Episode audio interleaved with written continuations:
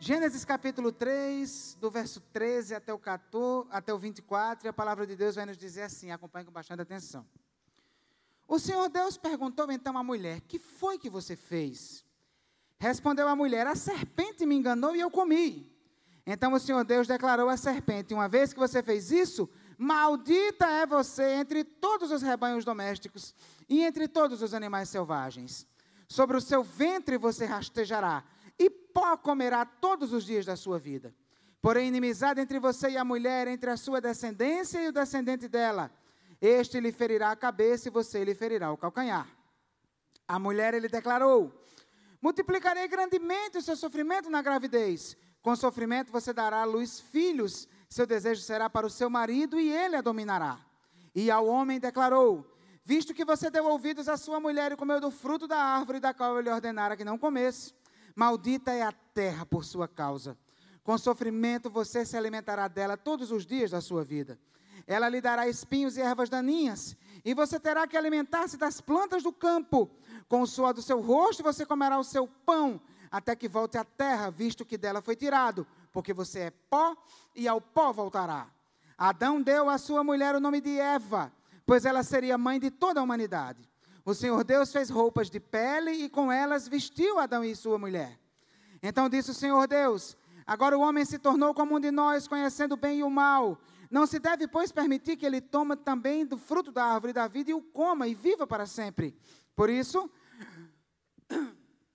o Senhor Deus o mandou embora do jardim do Éden para cultivar o solo do qual fora tirado. Depois de expulsar o homem, colocou a leste do jardim do Éden querubins e uma espada flamejante que se movia, guardando o caminho para a árvore da vida. Queridos, nós estamos desenvolvendo a série O Deus de toda a Terra. E hoje nós já estamos no sexto episódio da série. Estamos pregando o livro de Gênesis, do capítulo 1 até o capítulo de número 12. E hoje o título desse sexto episódio é A Resposta do Criador. O quinto episódio foi O Fracasso. E hoje nós vamos ver a resposta do Criador. É, quando a gente estuda aquela física básica da escola, né?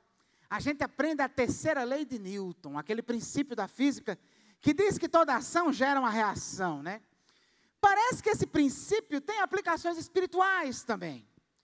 Porque quando o homem peca, isso gera uma reação da parte de Deus. E esse texto que nós lemos aqui nesse momento retrata exatamente isso. No episódio anterior, no domingo passado, nós vimos o fracasso da humanidade. Vimos que Adão e Eva cederam à tentação da serpente, desejaram autonomia, desejaram viver sem ser debaixo do controle do Criador. E isso fez com que a identidade deles fosse desconstruída. Nós vimos isso Vimos que o homem foi feito para viver feliz, foi criado para viver em paz consigo mesmo, mas o pecado fez com que ele perdesse essa paz consigo mesmo, passasse a viver aquele sentimento de inadequação e começasse a se envergonhar porque estava nu. Vimos que o homem foi criado para viver em paz com a sua família.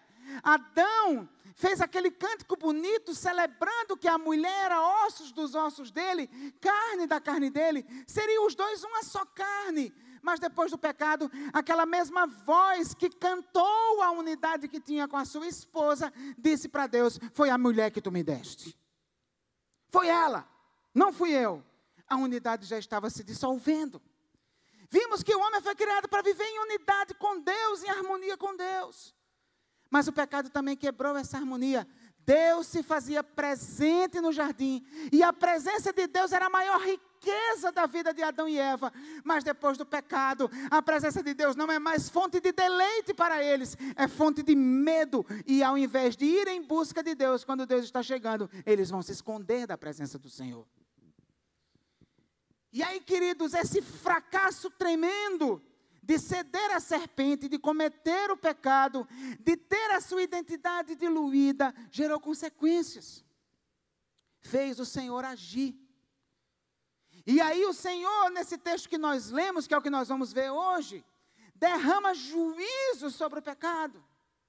Mas incrivelmente, maravilhosamente também, ele também derrama graça. E é sobre isso que nós vamos ver a maneira como Deus respondeu à queda humana e como nós hoje, entendendo isso, podemos saber onde está a nossa esperança e como podemos nos relacionar com esse Deus maravilhoso. Amém?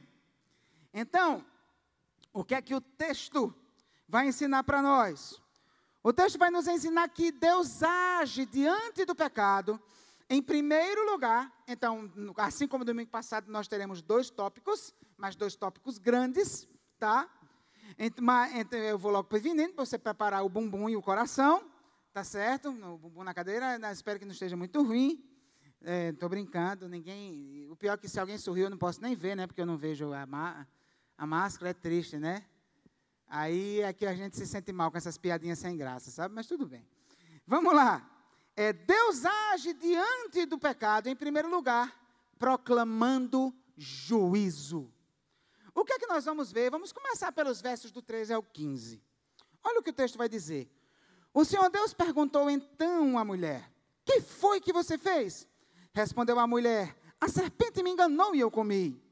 Então o Senhor Deus declarou à serpente: uma vez que você fez isso, maldita é você entre todos os rebanhos domésticos e entre todos os animais selvagens. Sobre o seu ventre você rastejará e pó comerá todos os dias da sua vida.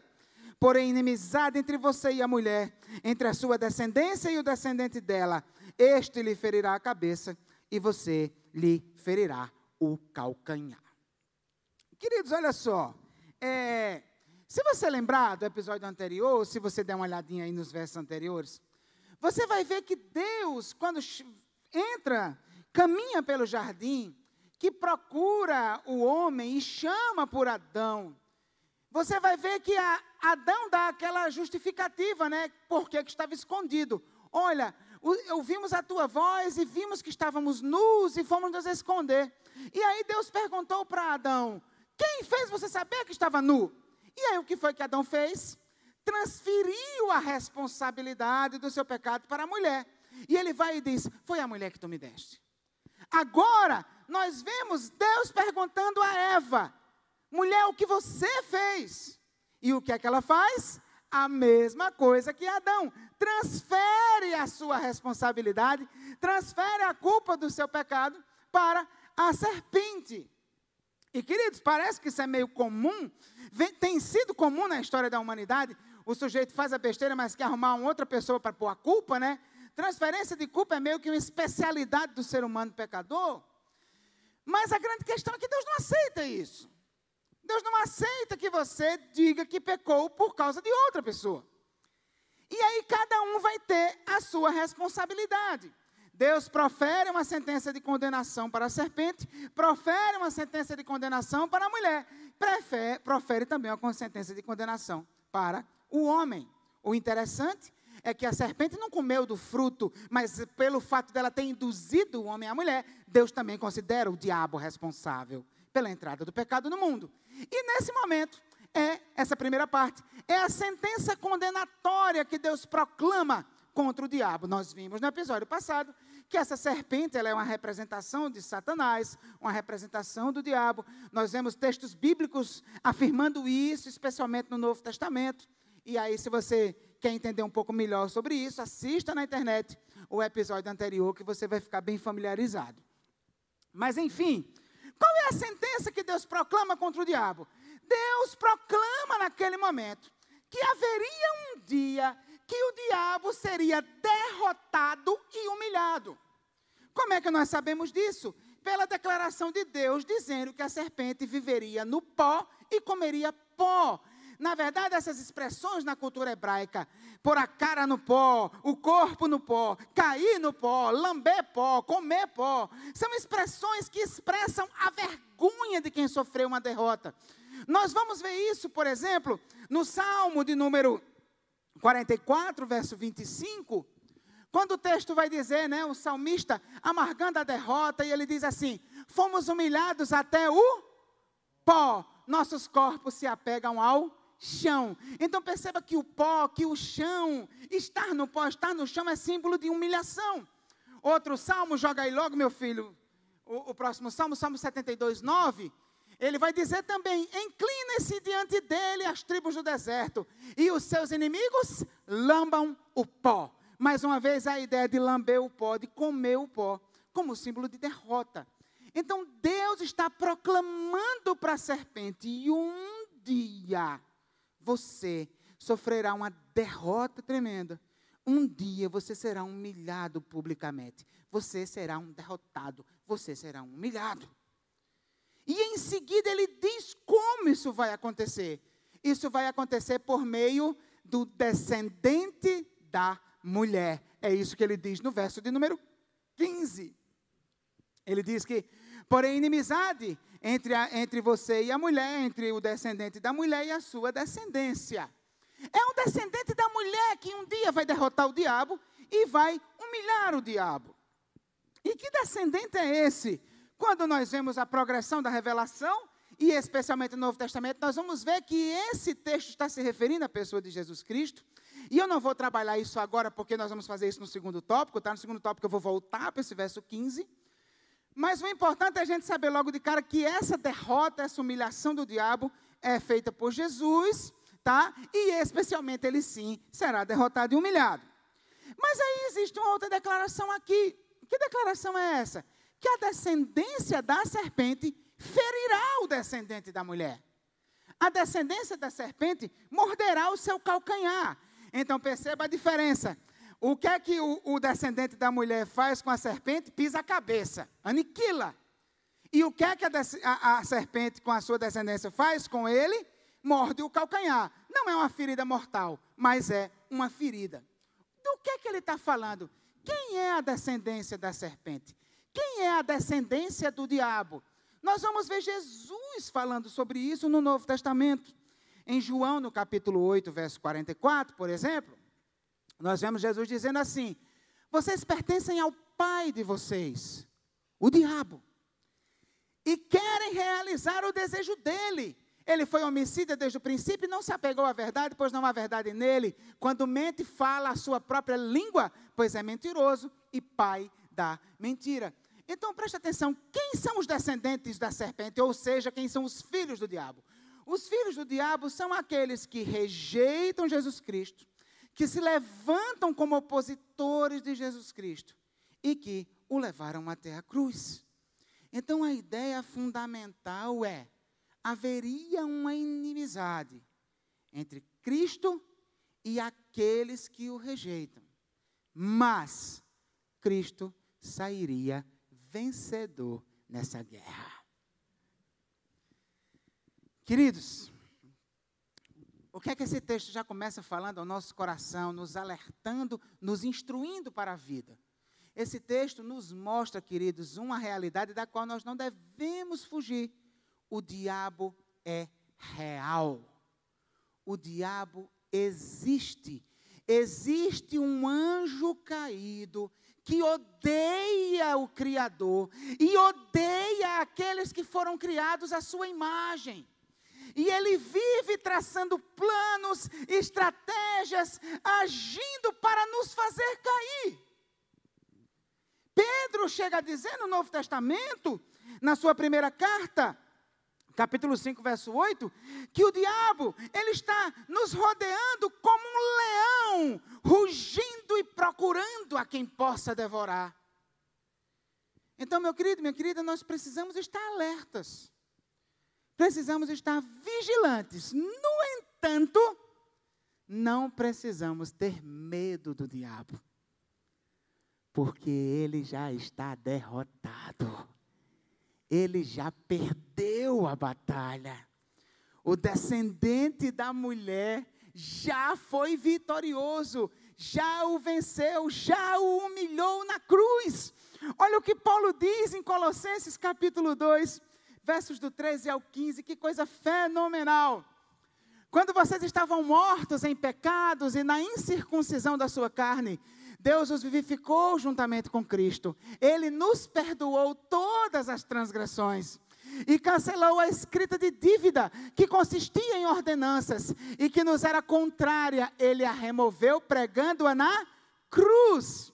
E tendo despojado os poderes e as autoridades, fez deles um espetáculo público, triunfando sobre eles na cruz. Aleluia. Queridos, Cristo na cruz já decretou, já conquistou a derrota do diabo.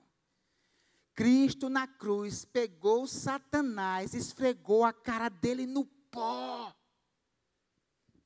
E quando Jesus voltar, ele completará essa obra, terminando de esmagar a sua cabeça e destruindo Satanás para sempre. Louvado seja o nome do Senhor.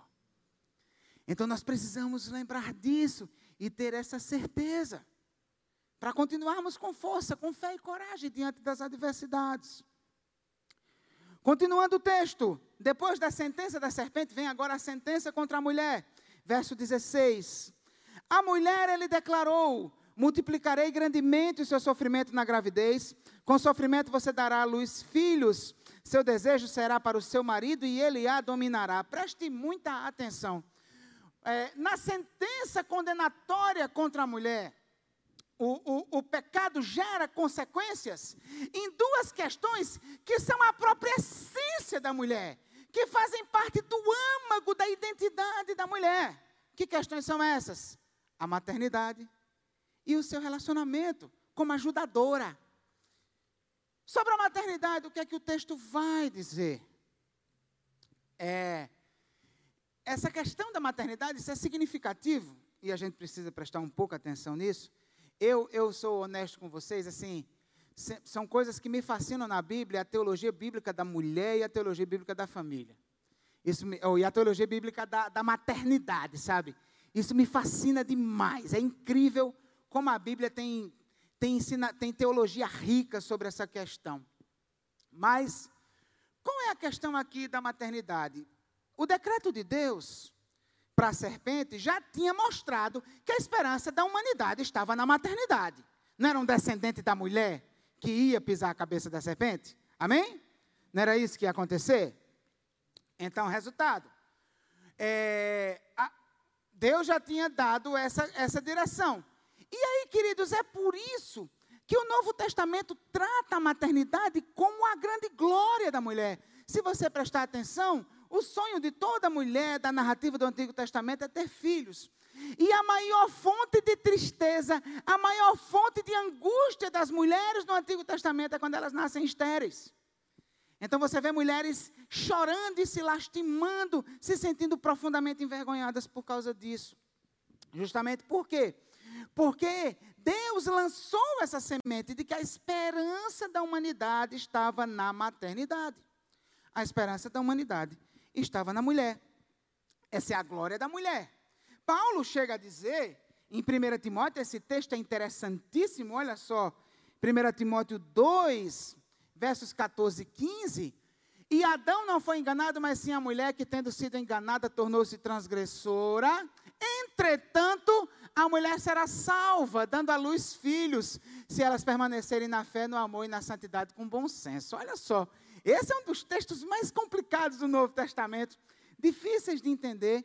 Mas, na verdade, Paulo está aqui desenvolvendo o porquê que uma mulher não pode ser a pastora da igreja. Esse é o tema que ele está desenvolvendo aqui. A ideia fundamental, qual é? A ideia fundamental é que é que a mulher, ela foi enganada, foi seduzida, enfim, daqui a pouco eu vou, eu vou voltar para esse texto, mais na frente a gente vai poder falar mais sobre isso. Mas o importante agora, nesse primeiro momento, é perceber que o fato da mulher ter sido quem foi enganada por Eva, o fato da mulher ter sido quem colheu a fruta e colocou na mão do seu marido, colocou sobre a mulher um estigma de vergonha. Mas Deus providenciou redenção para a mulher. E qual é essa redenção para essa posição de vergonha? Deus manteve na mulher a maternidade. Então, o fato de Deus não ter tirado da mulher a maternidade mostra que, apesar dessa vergonha, ela mantém a glória maior da sua existência, que é a glória de ser mãe. Cara, isso é muito significativo. Isso é muito precioso. A maternidade é um grande presente, é uma grande dádiva, é uma grande glória para a mulher. Mas o pecado trouxe é, trouxe aflição e angústia até para esse momento sublime. Por causa do pecado, aquilo que é glorioso não vai mais existir sem muita dor, sem muito sofrimento. Então, em relação à maternidade, vem as dores do parto. E em relação à mulher ter sido concebida por, como ajudadora, como parceira, como companheira, aquela que foi feita da lateral para viver ao lado do seu marido. Depois do pecado, esse relacionamento não é mais harmonioso. O casamento que era marcado pelo companheirismo agora se torna um casamento marcado pelo conflito de vontades. A vontade da mulher é contra a vontade do marido, e a vontade do marido é ser um dominador da mulher. E essa aflição no relacionamento conjugal é consequência do pecado. Então, mulheres, prestem atenção no que eu vou dizer para vocês. A maternidade é a maior glória que você pode experimentar. E eu quero lhe dizer até uma coisa: até quem não tem filhos consegue experimentar em parte a glória da maternidade. Porque aquelas mulheres que não tiveram filhos e têm um sobrinho, tem uma sobrinha, é impressionante como ela canaliza para esse sobrinho, para essa sobrinha, esse amor maternal. Às vezes um filho de uma amiga, uma filha de uma amiga, às vezes uma prima, às vezes um primo, um bebê que nasce, e de repente ela não é mãe, mas ela se sente aquela vontade de cuidar, sente aquele, tem aquela experiência de amor maternal. Isso é uma glória para a mulher. Isso é um deleite para a mulher. Isso é o tipo de coisa que o homem jamais sonhará em entender. Mas a mulher que Deus abençoa com o privilégio de gerar um filho, de adotar um filho, de exercer a maternidade mais diretamente, deve se sentir muito privilegiada, porque isso é uma benção muito grande. No entanto, ela não deve esquecer as dores do parto. E assim, se você que é mãe, quem aqui é mãe? Né? Se você que é mãe, você teve filhos por parto normal, e isso foi sentido de forma mais gritante. Mas se você teve filho por parto cesáreo, embora não tenha tido aquela dor lancinante do, da, da, da criança sair, mas você teve todas aquelas dores também e desconfortos do pós-operatório. Então, numa medida menor, ah, também houve dores de parto para você. Então, o que eu estou querendo dizer aqui é que você deve se sentir gloriosa por ser mãe, mas você não pode esquecer a aflição que você teve para gerar esse filho. Por quê? Porque isso vai lembrar a você do quanto o pecado é cruel, do quanto o pecado é terrível, do quanto o pecado é asqueroso, do quanto ele consegue macular com dor a maior experiência de glória que a mulher pode ter. Então, se você é mãe, glorifique a Deus por ser mãe. Mas não esqueça das dores para que você em nenhum momento deixe de odiar o pecado. E uma palavra mais para os casais: não disputem poder. O pecado trouxe isso para o relacionamento conjugal, mas esse não é o projeto original de Deus. O projeto original de Deus é um casamento baseado no companheirismo. Então, homens, não queiram dominar sobre as suas mulheres queiram liderar o seu lar. Liderar pelo exemplo, pela, influen pela influência, inspirando seus filhos, elevando sua esposa. Então não faça, não tome decisões sozinho. O homem que faz as coisas sozinho, sem combinar com a sua mulher, está escolhendo viver as coisas do jeito que o pecado quer. O homem que quer viver as coisas do jeito que Deus planejou no início, ele senta com a esposa e diz: Minha filha, eu tive essa ideia. Me diga o que você pensa. Vamos fazer um plano de futuro? Vamos fazer um planejamento? Eu não vou fazer nada sem a sua opinião. Vamos sentar, vamos se organizar. Isso é liderança. Esse é o projeto que Deus tem para o homem no relacionamento. E a mulher, respeitar a liderança do seu marido, participar, estar ao lado, decidirem juntos, mas respeitar a liderança do seu marido. Esse é o projeto original de Deus.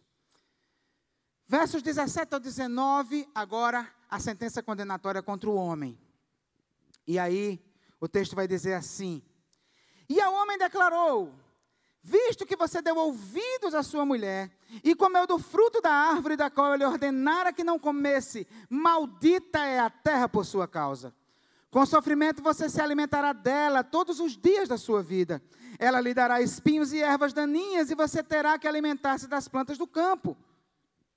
Com o suor do seu rosto você comerá o seu pão, até que volte à terra, visto que dela foi tirado, porque você é pó, e ao pó voltará.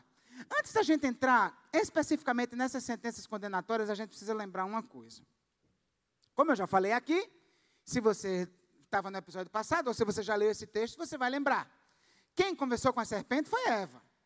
Quem colheu o fruto da árvore foi Eva. Quem entregou o fruto na mão de Adão foi Eva. Tá?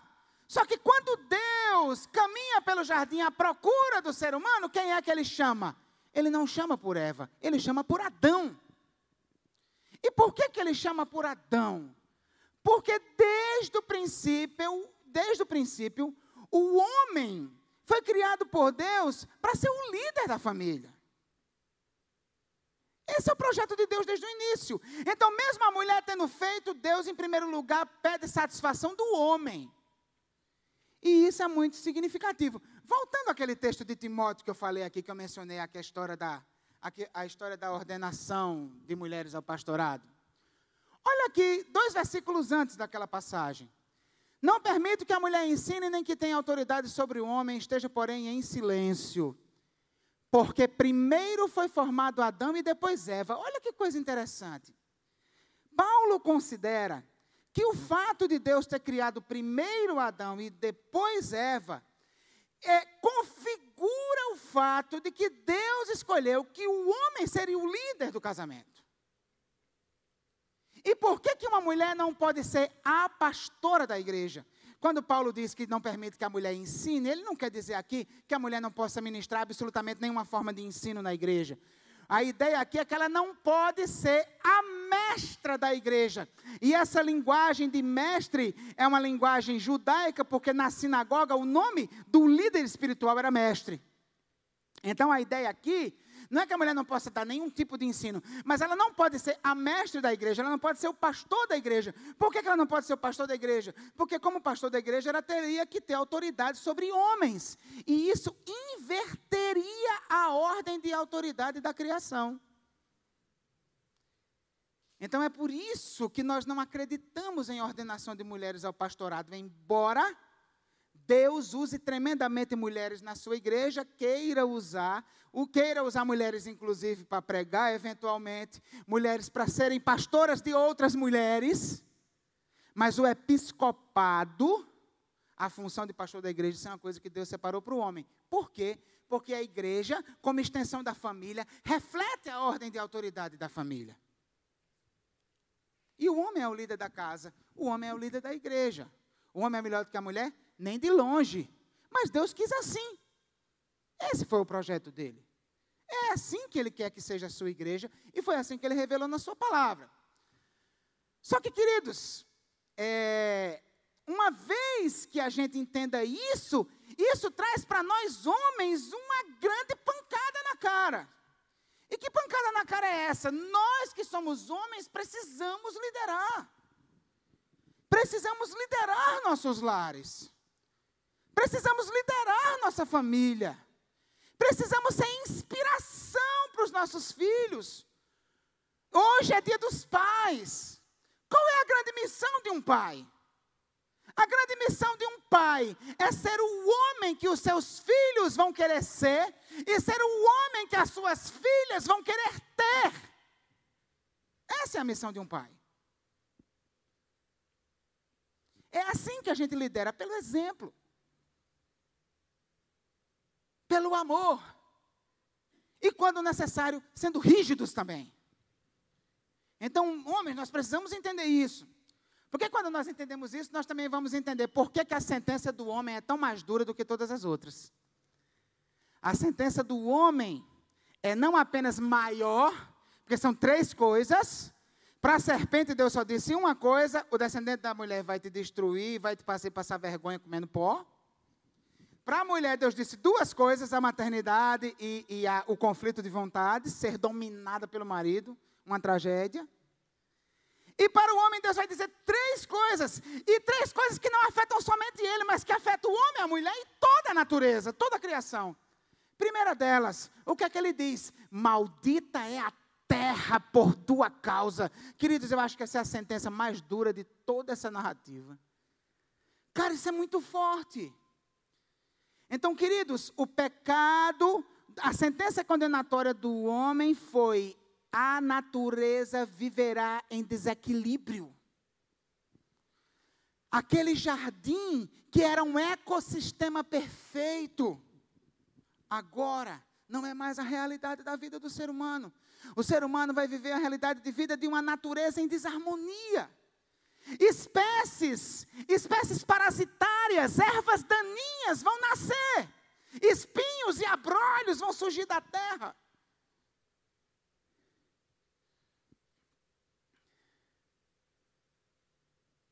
E é por causa disso que existe terremoto, maremoto, vulcão explodindo, tsunami, catástrofes naturais. No Éden era tudo perfeito. Mas depois do pecado, a natureza se desequilibra. Então o pecado trouxe consequências catastróficas para a criação como um todo, para a natureza. Segunda coisa, o pecado trouxe o, o sofrimento no trabalho. Dois domingos atrás nós vimos o capítulo 2, e no capítulo 2 nós vimos que o trabalho não surgiu por causa do pecado. O trabalho já existia no jardim, já existia no projeto original de Deus, mas era um trabalho muito mais tranquilo. Porque imagina só o que é você plantar numa terra de fertilidade perfeita, com condições climáticas perfeitas, num ecossistema perfeito. Eu acho que Adão ia plantar assim, ó.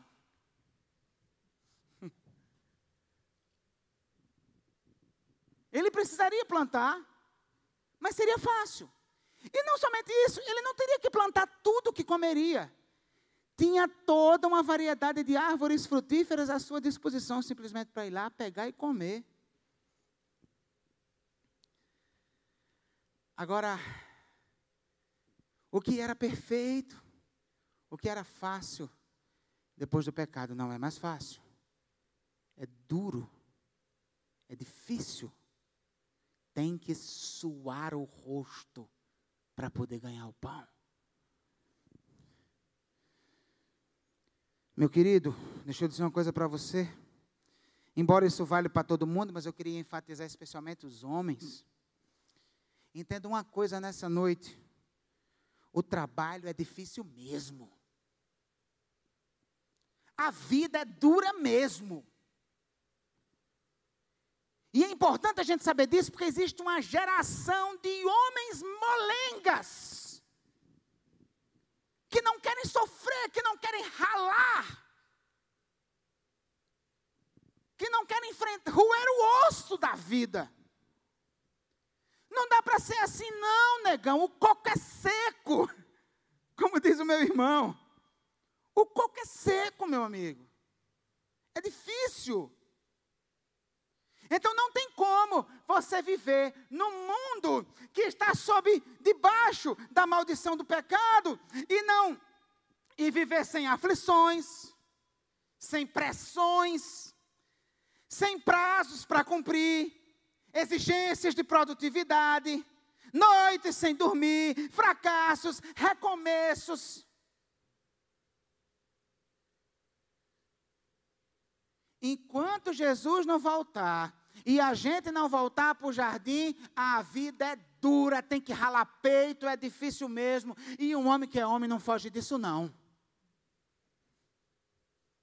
Essa é a verdade. Então, queridos, na sentença condenatória contra o homem, vem a catástrofe ecológica, o sofrimento no trabalho e a maior de todas as aflições, a morte. Depois de trabalhar e sofrer, o homem voltaria ao pó. Aquele que é feito do pó voltaria ao pó, sofreria um processo de decomposição e também viraria pó. Queridos, é por isso que a gente não aguenta a morte. É por isso que a gente não está preparado para a morte. Ninguém está preparado para morrer. E ninguém está preparado para lidar com a morte das pessoas que ama. Porque a morte não era projeto original de Deus, a morte chegou como maldição por causa do pecado. E é por causa do pecado que você vela e sepulta seus entes queridos.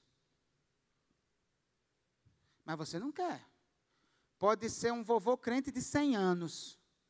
Você não quer que morra.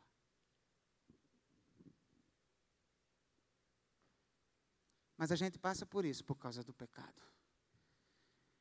Então, meu querido, minha querida, a grande lição disso tudo: odeie o pecado. Fuja do pecado. Vá para longe do pecado.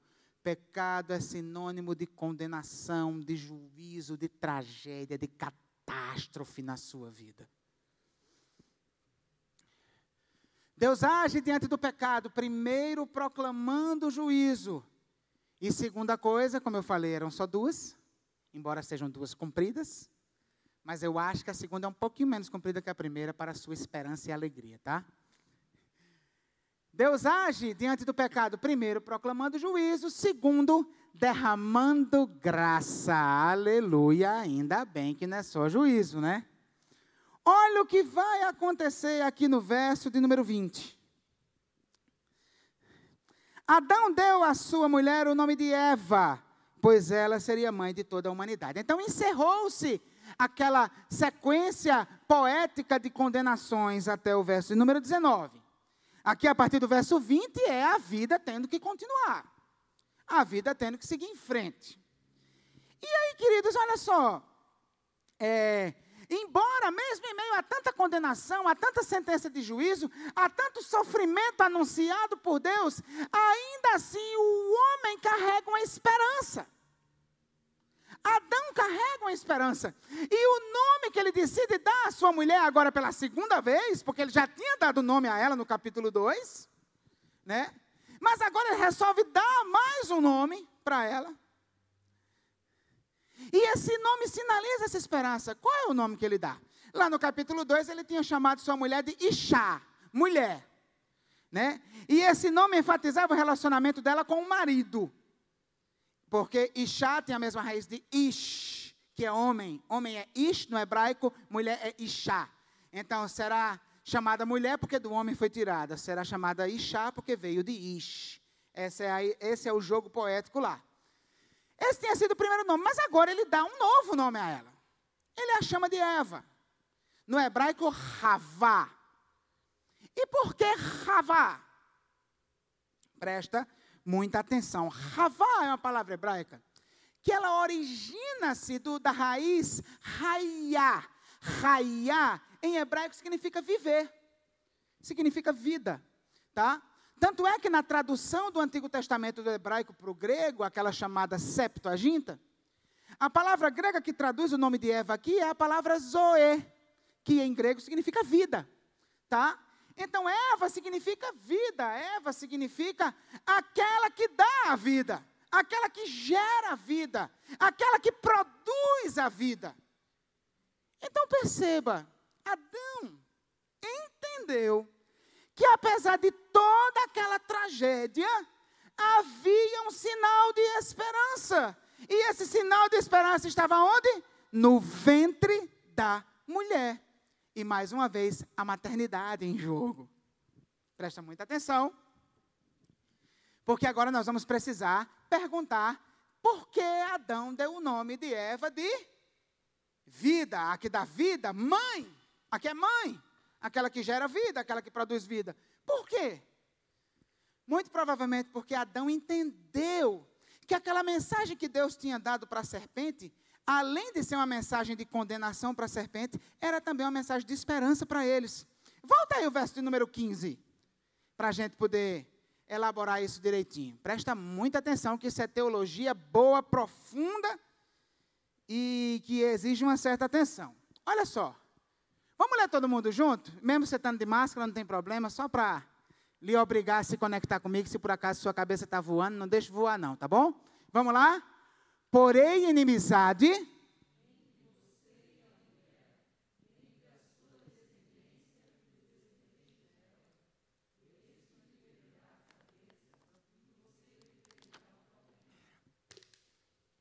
Então presta muita atenção. A, a, a, intenção principal desse texto qual era? Dizer ao diabo: você vai ser derrotado pelo descendente da mulher. Só que, embora seja uma sentença proferida para o diabo, proferida para a serpente, Adão e Eva estavam lá. E eles perceberam: eita, há uma esperança para nós. Um dia alguém vai derrotar e humilhar a serpente. Um fruto do ventre da mulher. Então nós temos a esperança de que um dia vai nascer um filho. E esse filho que vai nascer vai destruir a obra do diabo. E se ele vai destruir a obra do diabo, muito provavelmente nós vamos voltar para o jardim. Então brota-se ali aquela esperança. Por isso, apesar de tudo aquilo, Adão vem e dá o nome da mulher, Eva, a que produz vida, mãe. E vamos em frente, porque você vai ser mãe e na sua maternidade está a nossa esperança. Vocês conseguem perceber? Queridos, descendência, descendência aqui, descendente, é a palavra hebraica zerá, que traduzido literalmente significa semente, tá? Então a ideia, a, o que Deus está dizendo é que a semente da mulher, estava na semente da mulher a esperança do fim da serpente e do seu plano tão maligno e cruel. E aí, queridos, a teologia da semente se torna a essência, o fio condutor de todo o livro de Gênesis, mas não somente isso, a teologia da semente se torna também o fio condutor de todo o Antigo Testamento. Porque o que é a narrativa de Gênesis e a narrativa do Novo Testamento? Se não circunstâncias pondo em risco a semente e Deus garantindo a preservação da semente. Que é que acontece?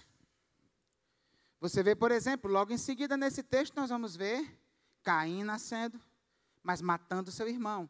A semente é posta em risco. Por quê? O mais velhão se torna um assassino e o mais novo está morto. Mas Deus traz um novo filho, Deus preserva a semente. Deu para entender? Então a ideia, a lógica é essa. E essa semente, essa promessa da semente vem sendo renovada no livro de Gênesis. Por exemplo, para Noé. Então disse Deus a Noé e a seus filhos que estavam com ele, verso 9: Vou estabelecer a minha aliança com vocês e com a sua semente. É assim que está no hebraico, tá? Eu vou ler sempre do jeito que está lá, tá certo? Então Deus promete o que para Noé? Uma semente. Uma semente por meio de quem ele vai preservar a aliança que está fazendo com Noé. Aí vem Abraão. E o que é que Deus diz para Abraão? Levando-o para fora da tenda, disse-lhe: Olhe para o céu e conte as estrelas, se é que pode contá-las. E prosseguiu: Assim será a sua semente. Mais uma vez a promessa da semente. Isaac, filho de Abraão. Dali, Isaac foi para Berseba. Naquela noite o Senhor lhe apareceu e disse: Eu sou o Deus de seu pai Abraão. Não tema, porque estou com você. Eu o abençoarei e multiplicarei a sua semente, por amor do meu servo Abraão. Jacó, filho de Isaac.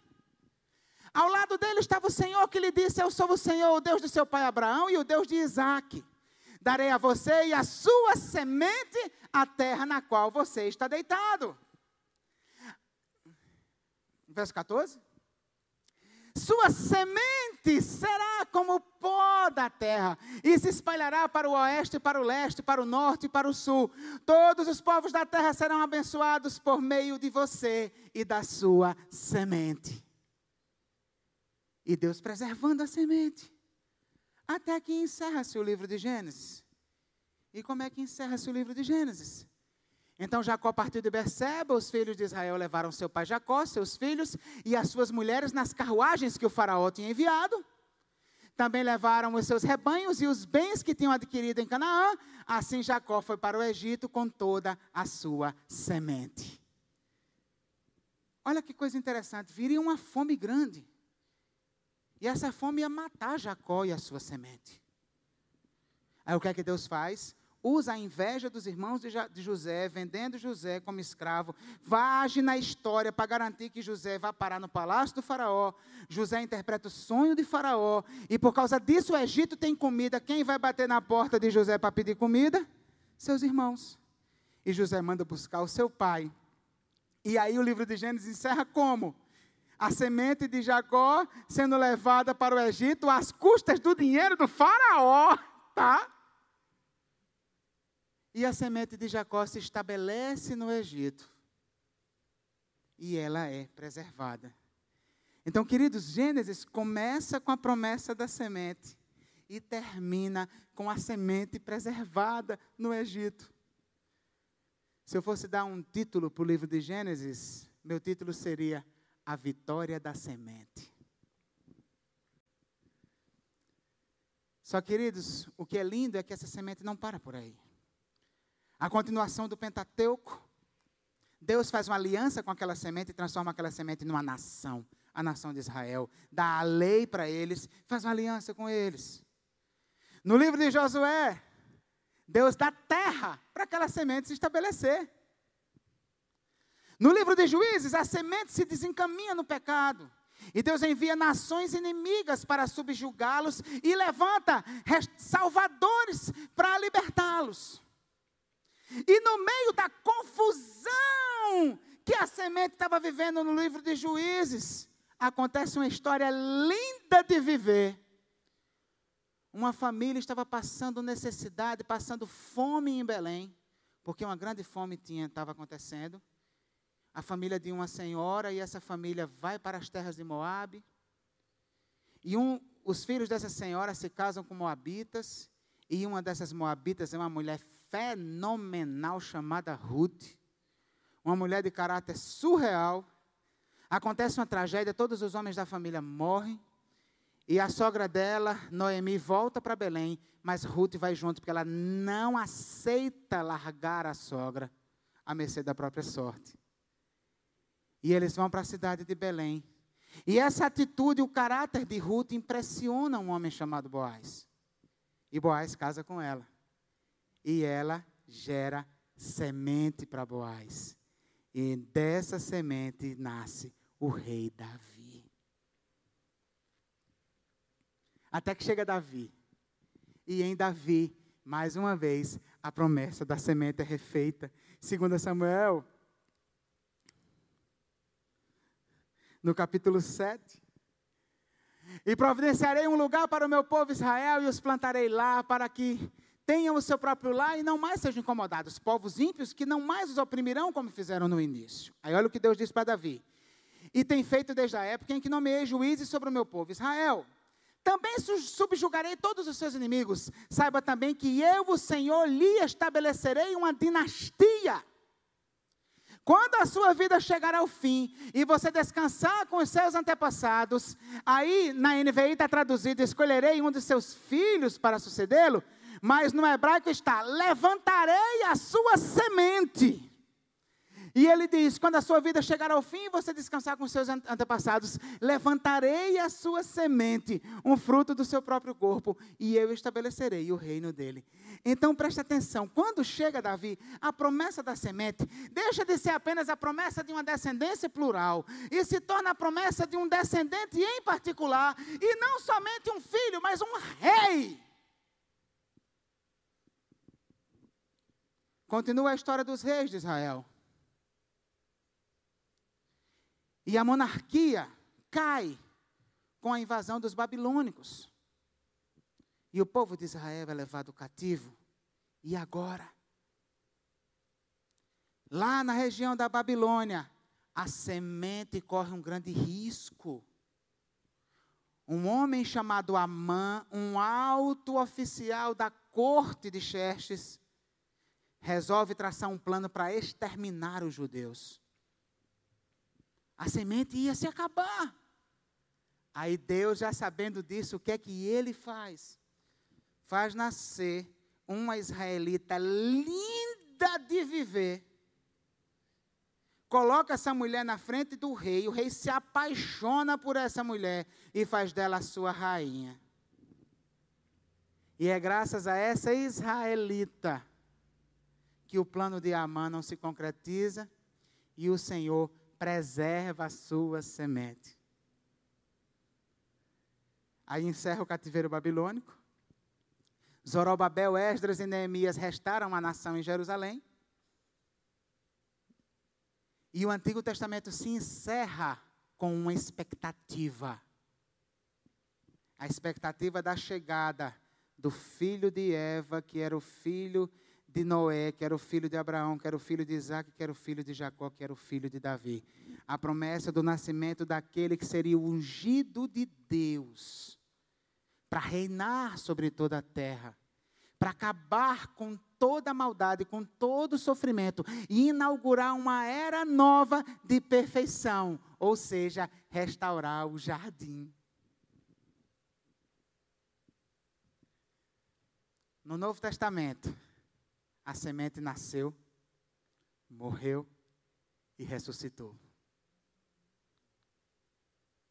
E nós hoje fomos enxertados nessa semente pela fé. O povo de Deus, aquele que crê em Jesus, se torna parte desse plano.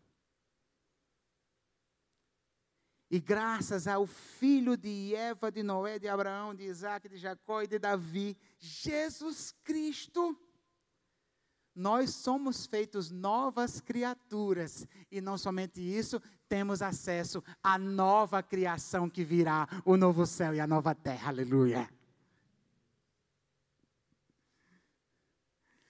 A semente venceu. Jesus veio ao mundo. O filho de Eva pagou o preço pelos nossos pecados. E toda a tragédia que o pecado trouxe para as nossas vidas um dia vai ter fim. Nada nem ninguém tem o poder de impedir Deus de cumprir as suas promessas. Ele prometeu a semente e cumpriu. É apenas uma questão de tempo para nós voltarmos para o jardim. Aleluia.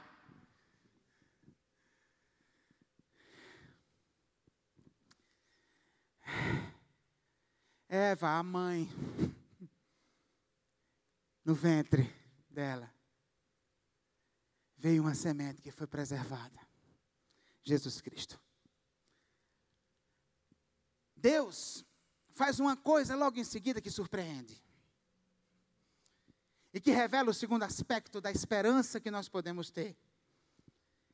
No verso de número 21, o Senhor Deus fez roupas de pele e com elas vestiu Adão e sua mulher. Você deve lembrar que quando Adão e Eva descobriram que estavam nus, ficaram envergonhados e fizeram um plano desesperado para cobrir o seu pecado, para esconder o seu pecado. Que plano foi esse? Fizeram roupas com folhas de figueira, não foi isso? Só que Deus não aceita aquele vestuário. E Deus vai e fez roupas de pele para eles. Por quê? Né? Será que Deus, né? Por quê? O que é estava acontecendo? Existem duas questões que estão envolvidas nisso aqui que a gente tem que entender. Primeira delas, quem fez as roupas foi Deus. E isso revela algo para nós. A roupa que o homem fez não serve, só serve a roupa que Deus faz. E isso revela para nós o quê? Que o homem só pode ter esperança de libertação do pecado por algo que Deus faça. Nada do que o homem faça. Você pode fazer o bem, você pode ajudar os pobres, você pode frequentar a igreja, você pode ser uma pessoa correta, que não faz as coisas erradas no seu trabalho, mas isso não anula o fato de que, em sua essência, você é um pecador. E que você não, tenha, não tem como anular isso, mesmo que você faça um bocado de coisa boa. Você só tem esperança de vencer a barreira do pecado se Deus fizer alguma coisa. Qual é a notícia boa do Evangelho? Deus fez alguma coisa. E o que foi que Deus fez? Aí a gente vai entender no segundo aspecto do texto. Trocou as roupas de folhas por roupas de pele. Qual é o problema? Por que a folha não servia? Por que tinha que ser de pele? Será que além de o grande arquiteto do universo, como dizem os maçons, Deus também é o grande estilista do universo. E de repente ele achou aquelas folhas de, de roupa de folha muito brega, muito cafona, muito demodê, e fez um modelo muito mais chique. Na verdade, não, queridos. Por que de pele? Porque para fazer a roupa de pele, primeiro o animal teve que morrer. Para fazer aquelas roupas de pele, sangue teve que ser derramado. E naquele momento, Deus estava estabelecendo um princípio.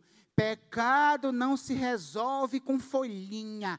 Pecado não se resolve com jeitinho. Pecado não se resolve se escondendo. Pecado só se resolve com morte.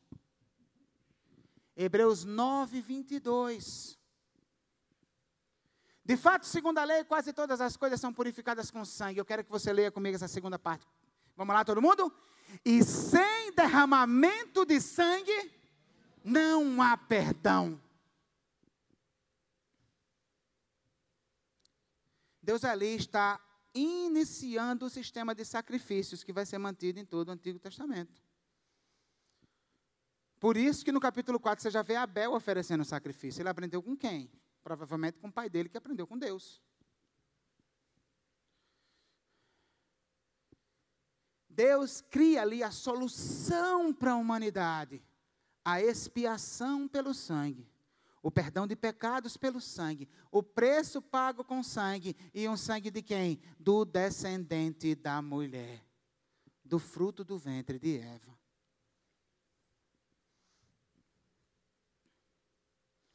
Então entenda, não é o que você faz para Deus, mas o que Deus fez por você. E o que Deus fez por você? Ele estabeleceu a expiação pelo sangue, e por meio do sangue de Jesus, todos os seus pecados são perdoados. Você só precisa crer nisso. Você só precisa se submeter a Cristo como Senhor da sua vida.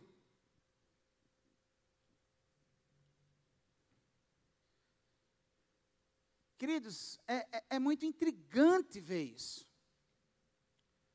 Porque a gente, às vezes, né, uma pessoa faz uma coisa contra a gente, e aí a gente, ó, oh, deixa isso para lá, né? Uma coisa que eu perguntava quando eu lia isso, mas, por que Deus não deixou para lá? Chegava para Adão e Eva e dizia, oh, besteira, deixa isso para lá, né? Fica aí no jardim, tá tudo beleza. Cara, Deus não pode fazer isso. Deus é santo, Deus é justo, ele, ele, ele não aceita o pecado. O pecado precisa ser pago com sangue.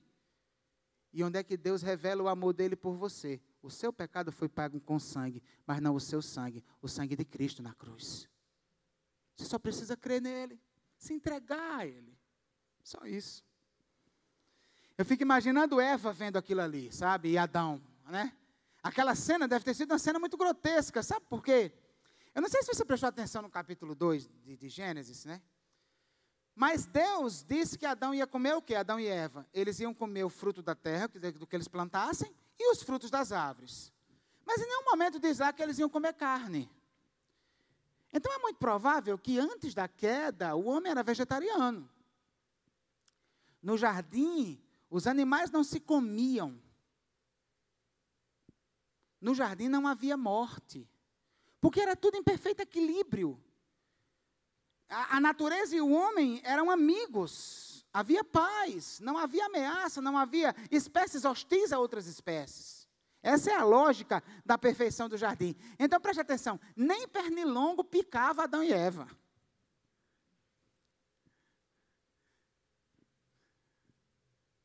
Aí eu fico imaginando a cena Adão e Eva vendo Deus pegar aquele animal, matar aquele animal, derramar o sangue daquele animal, esfolar aquele animal, arrancando o couro dele, curtindo aquele couro e fazendo as roupas. Pronto. Isso é o que vai cobrir a vergonha de vocês. Pela primeira vez eles viram morte e puderam perceber o tamanho da besteira que eles tinham feito.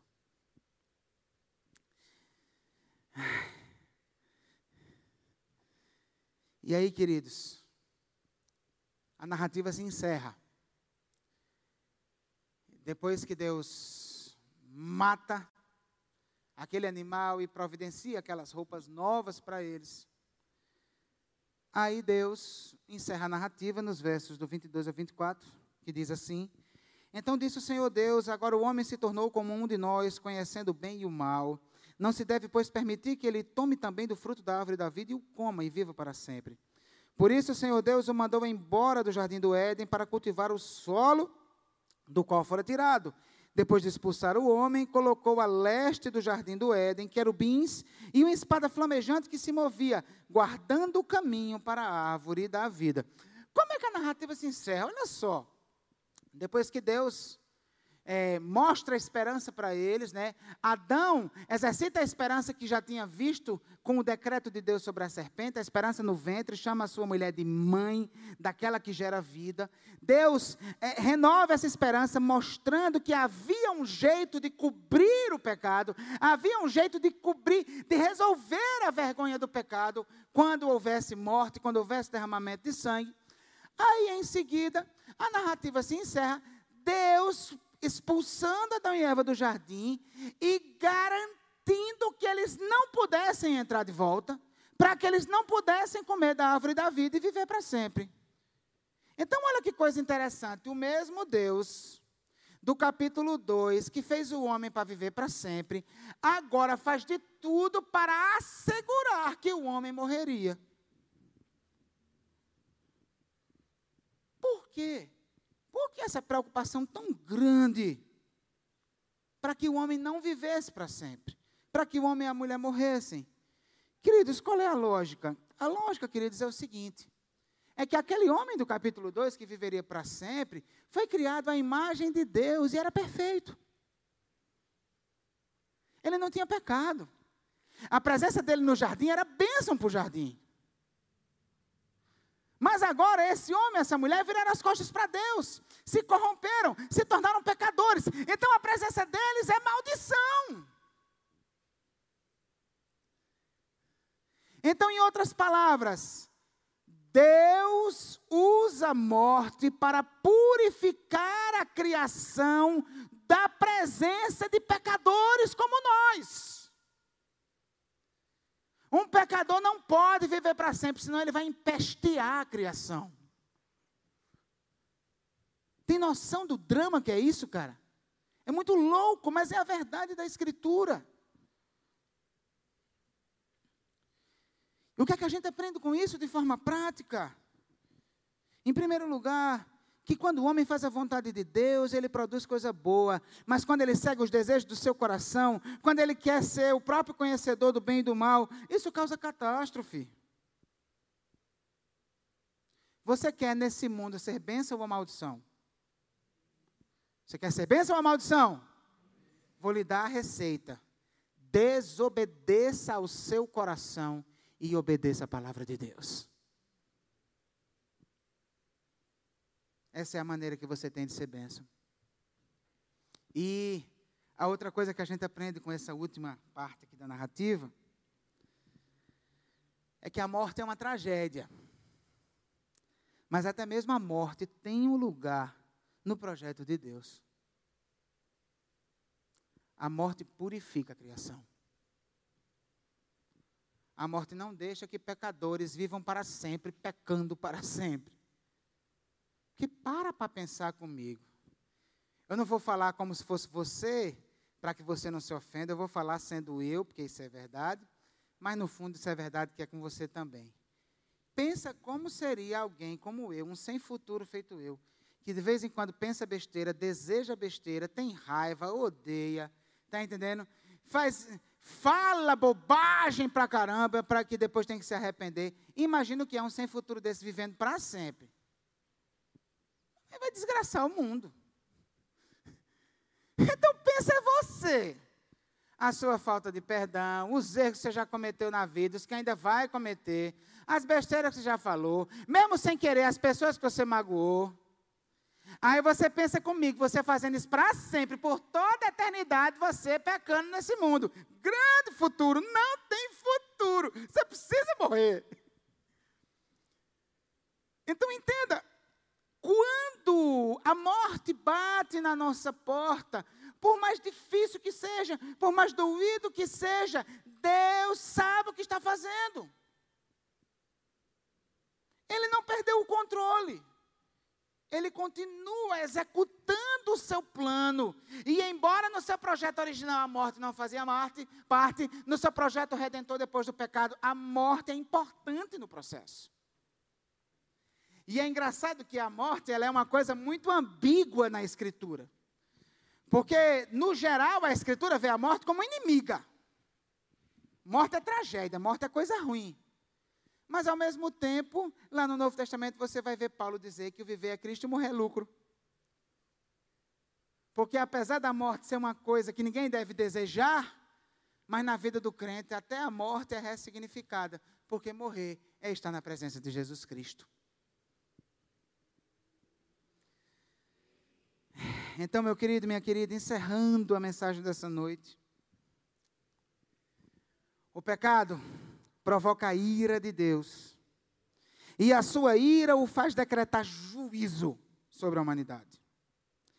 Mas o grande mistério é que esse Deus que é fogo consumidor é o mesmo Deus que é amor. E esse Deus que é amor também derrama graça sobre a humanidade, apesar do pecado.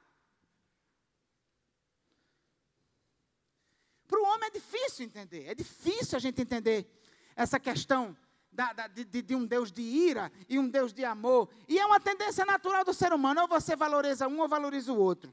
Pode prestar atenção.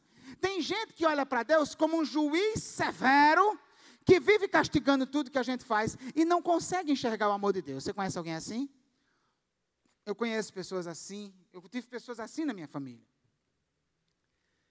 Mas tem gente, por outro lado, que olha para Deus como Deus de amor, mas acha que ele ser um Deus de amor é ele ser somente aquele paisão liberal, que não proíbe nada, que está tudo beleza, e não consegue enxergar a severidade do seu juízo.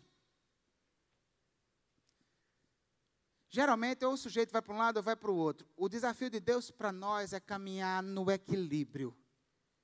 Entender que Deus é, ao mesmo tempo, amor e ira ao mesmo tempo perdão e juízo. E quando é que essas duas, esses dois atributos tão antagônicos de Deus conseguem se harmonizar de forma perfeita diante de nós? Na cruz.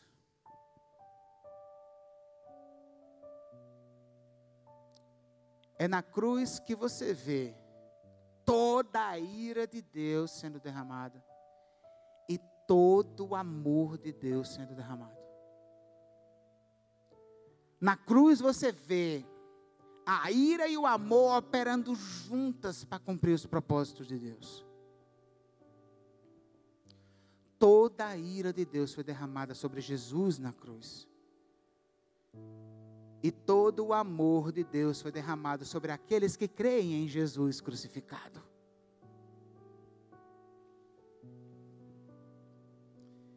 Eu quero lhe dizer, você nasceu no pecado. A Bíblia afirma isso. Em pecado eu nasci, em pecado me concebeu minha mãe. É o que a Bíblia diz. A Bíblia diz: todos os pecados estão destituídos da glória de Deus. A Bíblia diz que a ira de Deus se manifesta nos céus contra toda forma de impiedade e injustiça dos homens. Mas a Bíblia diz que Deus amou o mundo de tal maneira que deu o seu Filho para que todo aquele que nele crê não pereça, mas tenha vida eterna. Se você crê em Jesus e entregar sua vida a Jesus, a ira de Deus que seria derramada sobre você é derramada sobre ele na cruz. E todo o amor dele é derramado sobre você. Esse é o plano de Deus para a salvação da humanidade. Existe uma diferença muito grande entre o evangelho e as religiões. As religiões dizem o que você tem que fazer para chegar até Deus. O evangelho diz o que Deus fez para chegar até você. Essa é a essência, essa é a mensagem que Deus, Deus tem para nós. Foi Deus quem fez as roupas de pele. Foi Deus quem prometeu uma semente da mulher. Foi Deus quem enviou o seu filho para morrer por você. Você só precisa crer e se entregar.